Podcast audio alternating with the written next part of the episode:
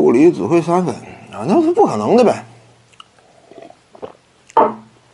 这非常典型。你比如说呀，梅西、C 罗，对不对？C 罗呢，整个职业生涯呀，辗转多支球队，效力了多个联赛，拿了多个联赛的冠军。这点呢，很多球迷就说：“哎，你看 C 罗啊，到哪儿哪支球队都比较强。而梅西呢，整个职业生涯一直为巴萨效力。看来说他呢，就是个体系球员，在这里好使，拿出去就白费。这个一方面呢，是因为梅西啊，他对于巴萨有特殊的感情，对不对？巴萨早年呢，给他花钱治病，要不然的话，受到这样一种疾病的制约呀，那未来可能说就废了。而且呢，不光给他治病，啊，给他爸。”还安排工作，那这支球队对于梅西而言呢，就不仅仅是对他自己有意义，对他的家庭意义都非常重大。出于这种感恩的心态呢，一直留在这支球队啊，为之效力。这玩意儿说实话是完全说得过去的，是很正常的。所以说他到其他球队好使不好使，梅西已经是什么层次的球员了？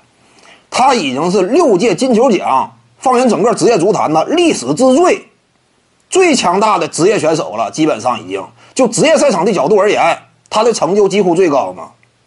你这个球员哪能说是体系球员呢？如果他是体系球员的话，只会某某方面，到了其他球队就不行的话，那是不可能的。往往都是什么历史之上超级巨星啊，他们本身自带体系，对不对？到了哪支球队之后，哪支球队得适应他。这是超级巨星啊？你别说足坛，篮球领域当中 NBA，你看历史排名前十的那些位，哪个不是自带体系？差不多都有这种属性，尤其是进攻强势的，对不对？你来到那之后，人家就围绕你打，几乎个个都是这样。超级巨星吗？你战术得围绕超级巨星运转，最大化超级巨星的价值，你这套战术才能够予取予求吗？战绩层面啊，才能够达到好的预期吗？说什么斯蒂库里只会投三分呢？这就错了呗，对不对？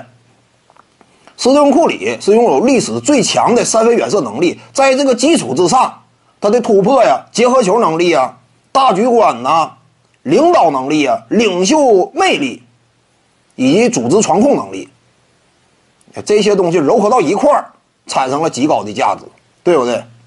徐静宇的八堂表达课在喜马拉雅平台已经同步上线了。各位观众要是有兴趣的话呢，可以点击进入到我的个人主页当中，在专辑页面下您就可以找到它了。